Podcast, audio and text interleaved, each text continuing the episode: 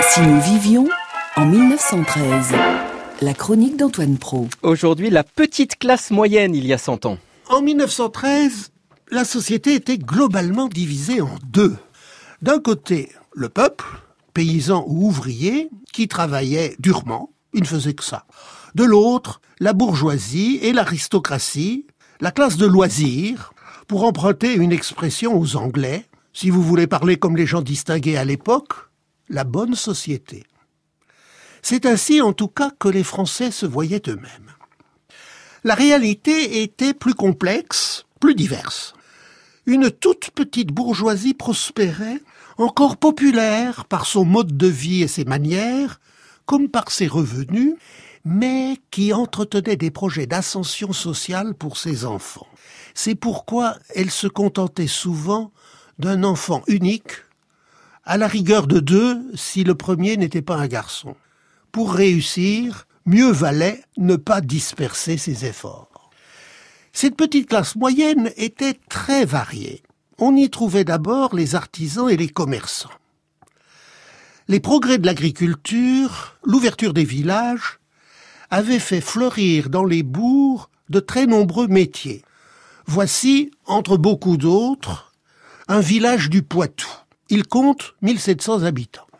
On y trouve neuf maréchaux ferrants et neuf maçons, trois charpentiers, sept menuisiers, huit épiciers, sept meuniers, trois forgerons, trois mécaniciens déjà, un marchand de tissus, en tout 117 commerçants ou artisans. Et il manque le grainetier, le personnage important, car il vend parfois la semence à crédit.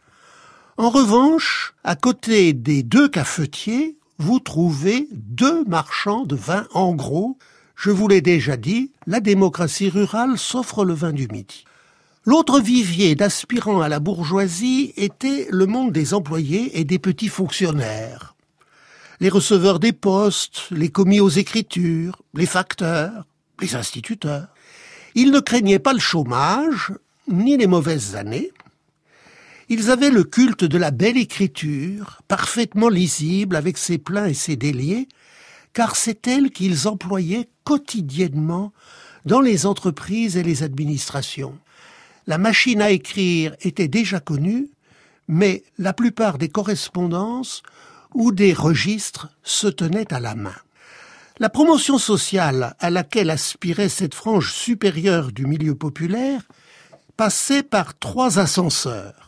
Le premier, c'était l'école. Les boursiers n'étaient pas très nombreux, mais ils réussissaient de belles trajectoires. Pétain en est un exemple. Le second ascenseur était l'entreprise. Il était moins visible, plus aléatoire, mais tout aussi efficace. Et il y en avait un troisième, qu'on oublie souvent et qui ne fonctionne plus du tout aujourd'hui, l'élection. Les élus, députés, sénateurs, maires et conseillers généraux sortaient du peuple beaucoup plus souvent qu'aujourd'hui. La République de 1913 était probablement plus égalitaire que la nôtre.